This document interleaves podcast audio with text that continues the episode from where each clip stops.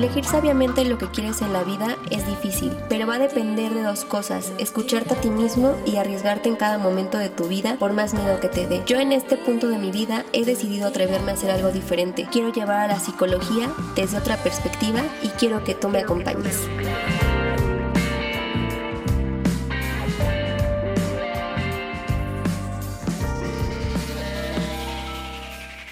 Hola, yo soy Dani Yasna y les doy la bienvenida a un episodio nuevo. ¿Cómo van sus días? El día de hoy les traigo un tema que me encanta, ¿para qué les miento? Siempre estos temas de las relaciones de pareja me causan mucha pasión. No sé si ustedes han escuchado que nuestra pareja puede ser el reflejo de nosotros o puede ser proyección de tu inconsciente con necesidades frustradas de la infancia. Bueno, hasta yo creo que han escuchado que tu padre o madre es el reflejo de lo que tendrás como pareja y todos estos demás patrones que de alguna forma cualquiera puede caer.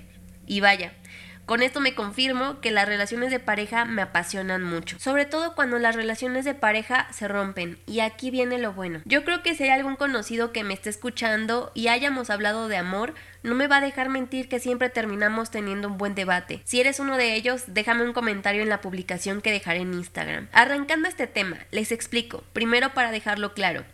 Una obsesión por alguien es el exceso de pensamientos que ocupa ese individuo dentro de la mente.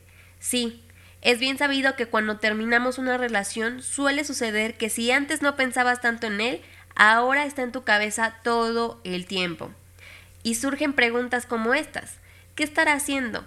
También estará triste, estará pensando en mí y hasta en tu mente formulas toda esta rutina que en todo el tiempo que estuvo contigo aplicaba. A esta hora se levanta, yo creo que ya está desayunando y con todo esto de las redes sociales y las historias de Instagram se aplica él, voy a subir un buen de historias para llamar su atención y a la hora de que esta persona ve su historia le da todavía más motivos para seguir con esa obsesión, que hasta llegan a decir que solo están al tanto de sus historias.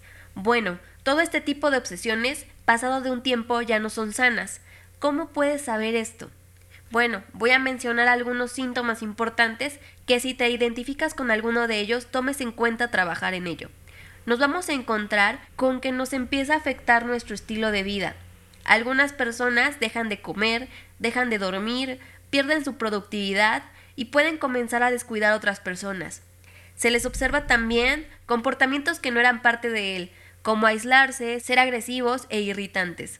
Y el síntoma más importante es toda esta dependencia irracional, desde ver cosas que no existen, esperar milagros, estar al tanto de las redes sociales y pensar de forma irracional. Afortunadamente, si tú eres alguien que está pasando por una situación así, te puedo decir que el día de hoy puedes tomar la decisión de liberarte de esto. Lo único que necesitas es estar realmente comprometido. ¿Y qué puedes hacer? Presta atención a lo que te voy a mencionar. Yo te sugiero que reflexiones tu tiempo con otras personas. ¿A qué me refiero con esto? Es que te tomes el tiempo a pensar en tus amigos y tu familia. Piensa en todos esos buenos momentos que has pasado con ellos y vas a darte cuenta que ellos son las personas que van a apoyarte y van a estar contigo en los malos y buenos momentos.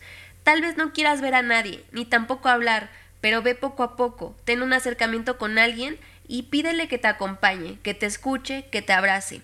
Te sugiero que no te dejes engañar. Nuestra imaginación puede asumir cosas sobre alguien fácilmente. Las personas no cambian de la noche a la mañana. En esta negación de separación, la mayoría de las veces las personas sueñan que un día esta persona va a ser diferente o que tal vez no exista nadie más como esa persona.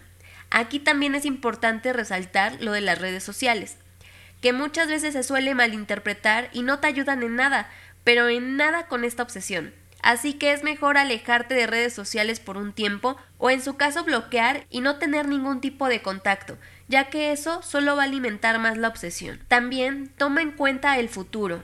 Sé consciente que el futuro no existe. Aunque parezca que pensar que regresarás con esta persona te tranquiliza, solamente te estás engañando y por lo tanto en un periodo de tiempo te va a generar ansiedad.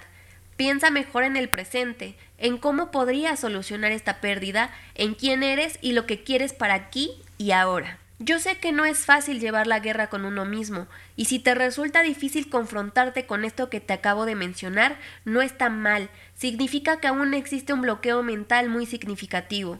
Es por eso que te sugiero visitar a un psicólogo, ya que él te dará algunas herramientas más específicas para tu proceso de sanación. Vas a trabajar desde tus pensamientos, autoestima y reconstrucción de hábitos. Gracias por escucharme hasta aquí. Solo quiero compartirte que del primer episodio para acá me siento con más confianza y con muchas ideas más que deseo compartir en las siguientes temporadas. Así que si todavía no me sigues en Instagram, ve y búscame como Selftal Podcast.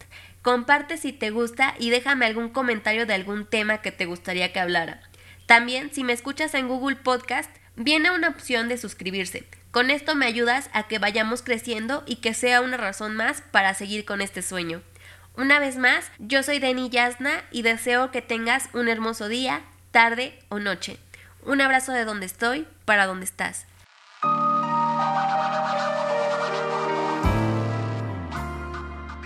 Ansiedades, miedos, obsesiones y demás afecciones. Self-Talk, la charla interna que necesitas.